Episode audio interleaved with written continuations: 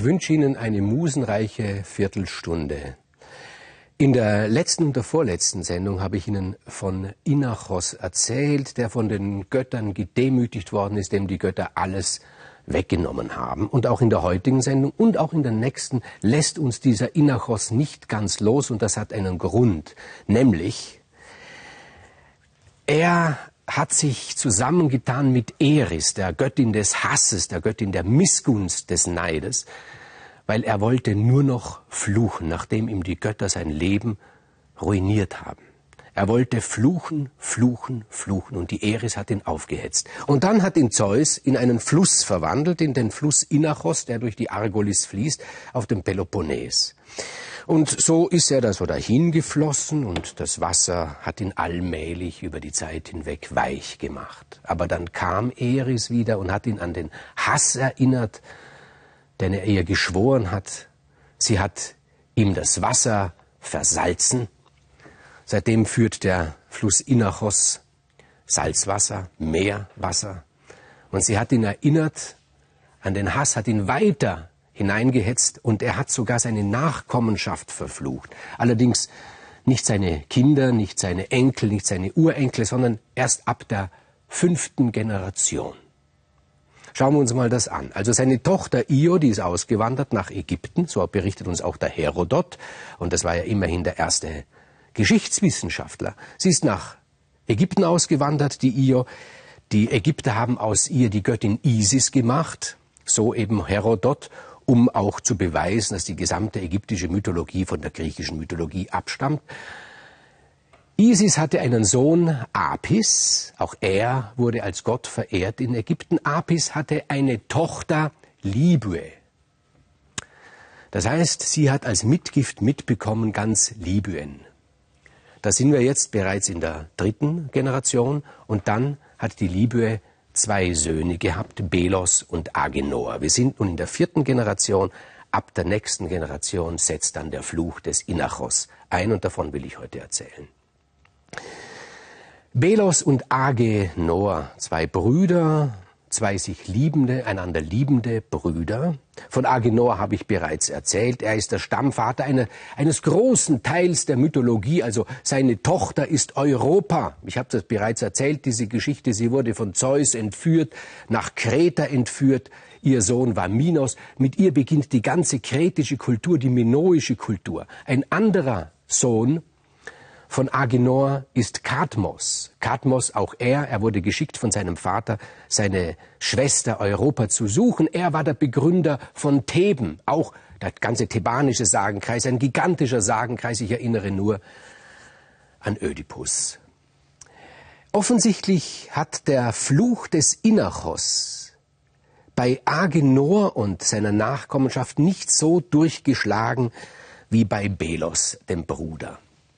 Belos hatte zwei Söhne, Ägyptos und Danaos. Und wenn Belos und äh, Agenor zwei liebende Brüder waren, die, der Inbegriff der liebenden Brüder, so waren Danaos und Ägyptos der Inbegriff der sich hassenden Brüder. Es heißt, im Mutterleib sogar schon hätten sie sich so heftig gestritten, so ineinander verkrallt gewesen, dass die Geburt ein großes Problem wurde, denn jeder von beiden wollte der Erste sein, hat den anderen zurückgetrieben.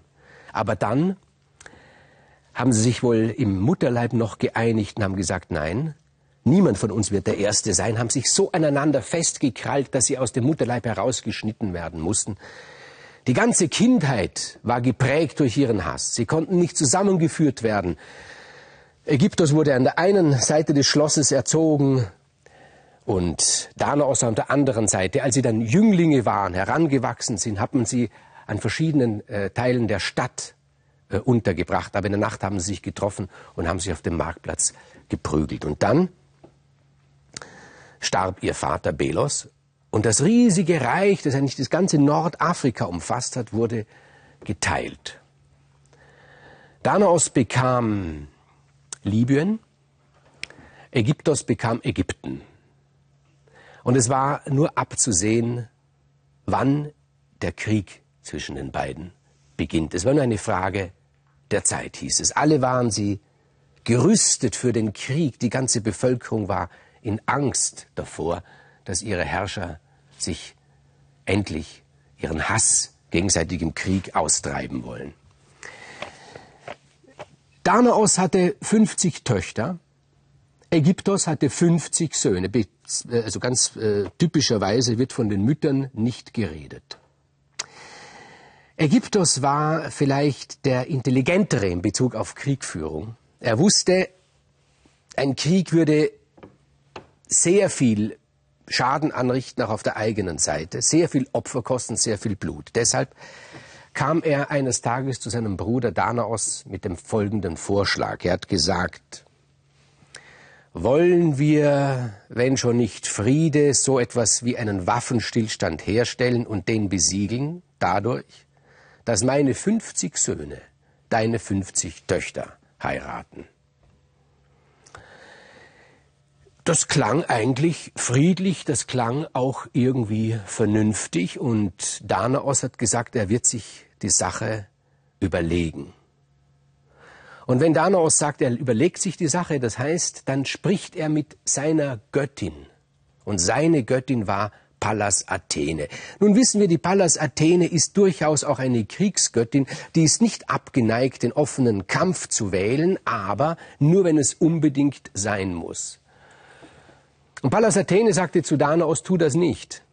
Verheirate nicht deine Töchter mit den Söhnen des Ägyptos. Und er fragt, warum soll ich das nicht tun? Ist doch vernünftig, dann bleibt das Reich zusammen in der Familie. Hör zu, sagt Pallas Athene. Weiß irgendjemand etwas über die Mütter deiner Töchter? Weiß irgendjemand etwas über die Mütter der Söhne des Ägyptos? Nein. Du siehst, die Frauen spielen in eurer, in eurer Familie keine große Rolle. Und so wird es auch sein. Wenn deine Töchter seine Söhne heiraten, wird bald nicht mehr von deinen Töchtern, also auch nicht mehr von dir die Rede sein, sondern alles wird dem Ägyptos gehören. Das ist sein Ziel. Das hat er sich überlegt, der Danaus. Und hat gesagt, seiner Göttin gesagt, zu Pallas Athene, was soll ich denn tun? Und Pallas Athene hat gesagt, für den offenen Krieg bist du zu schwach, also geh ihm aus dem Weg. Fliehe ihn, verlasse dein Land. Wohin soll ich gehen? Zurück zu den Ursprüngen, hat sie gesagt. Und was sind meine Ursprünge, hat er gefragt. Griechenland. Griechenland. Die Argolis auf dem Peloponnes, dort wo der Fluss Inachos fließt. Dorthin machte ich auf den Weg. Und er hat seiner Göttin geglaubt. Der Danaos hat seine 50 Töchter genommen, die waren inzwischen zum Teil auch schon verheiratet, hatten eigene Kinder. Sie haben sich in der Nacht heimlich durch das Land des Ägyptos geschlichen, einen weiten Weg bis nach Griechenland bis zum Peloponnes, in die Argolis, bis zum Fluss Inachos. Und als sie dort ankamen, waren sie sehr, sehr durstig. Und sie haben sich vor dem Fluss niedergelassen, um zu trinken. Aber der Fluss Inachos, der hat nur Salzwasser geführt. Das konnten sie nicht trinken. Nun hatte Danaos eine Tochter, die jüngste. Amymone hieß sie. Und Amymone hatte eine ganz spezielle Fähigkeit. Sie konnte nämlich Süßwasser riechen. Danaos sagt Amymone, mach dich auf den Weg, such Wasser für uns. Und sie ging in den Wald und hat versucht, Wasser zu riechen. Und dann kam sie so an ein Gebüsch und plötzlich wusste sie, hinter diesem Gebüsch ist Wasser.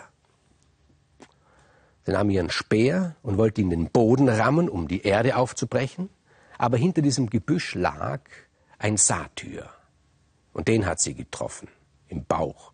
Allerdings hat er so ein dickes Fell gehabt, das hat ihm nichts ausgemacht. Dieser Satyr der hat nämlich gerade vor knapp vorher bei Bauern ein ganzes Fass mit gesalzenen Fischen gestohlen, hat die alle auf einmal aufgegessen, hat dagegen Honigwein getrunken, er war ein dummer Satyr, und hat einen irrsinnigen Durst, hat kein Wasser gefunden, Inachos ist Salzwasser, hat eine Wolke vom Himmel herabgezogen und hat diese Wolke aufgetrunken. Und nun war sein ganzer Bauch prall voll mit Wasser und das hat Amimone gerochen. Und der Satyr, als er aufgeschreckt ist aus seinem Schlaf, wollte die Amimome gleich vergewaltigen, wie es halt so Satyrenart ist. Aber da kam ihm Poseidon dazwischen auf der Suche nach seiner Wolke. Poseidon, der Gott des Wassers, hat seine Wolke gesucht und hat den Satyr vertrieben. Und hat aber gleich zu Amimone gesagt, tja, dafür will ich etwas. Sie fragt, was willst du? Er hat ihr gesagt, was er will. Ja, also der Poseidon ist ja manchmal ein guter Liebhaber und Amimome war eine gute Liebhaberin.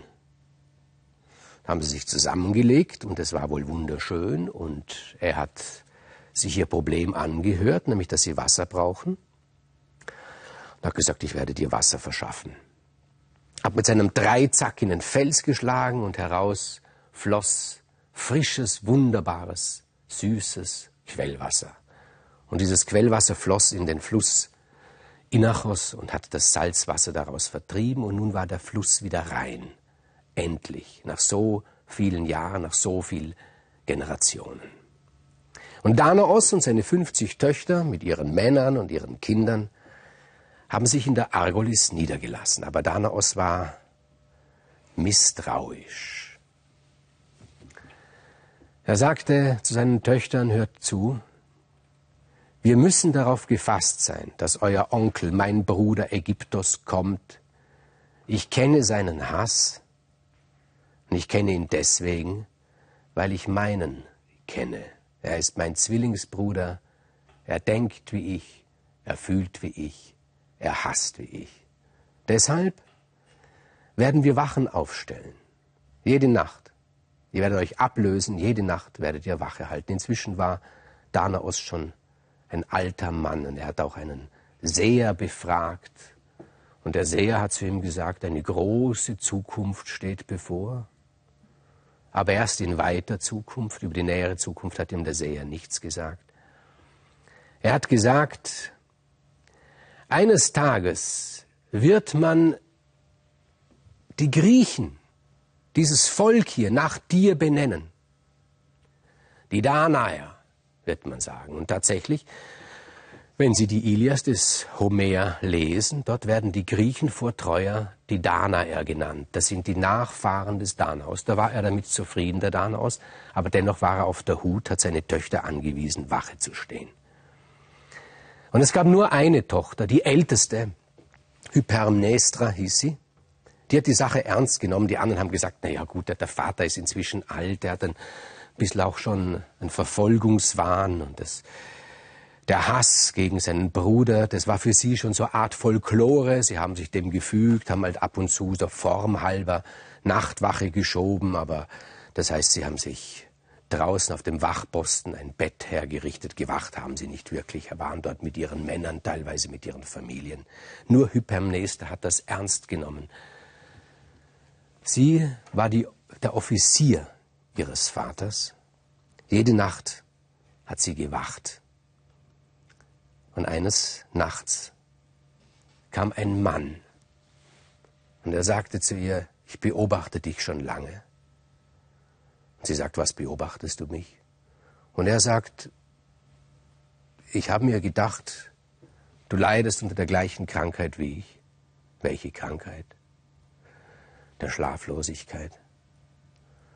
Und die beiden kamen ins Gespräch und es entwickelte sich eine Freundschaft. Noch keine Liebe zuerst, aber eine Freundschaft. Eine verhängnisvolle. Davon möchte ich Ihnen das nächste Mal erzählen.